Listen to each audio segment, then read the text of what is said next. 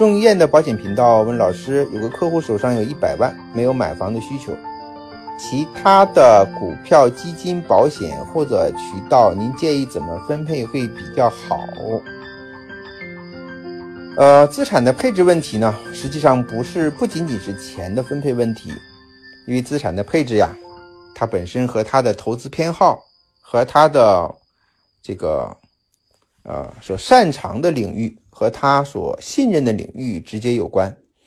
要做资产的配置，首先要对客户呢进行风险偏好的测试啊。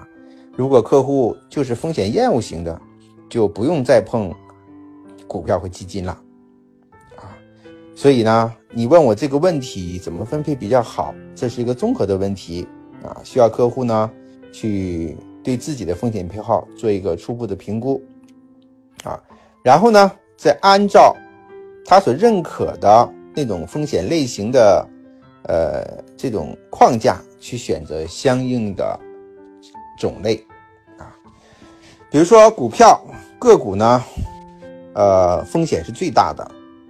如果要炒股票的话，我是建议呢，就是还是要做宽恕的指数基金啊，做定投，不要去做个股啊，因为风险确实是很大。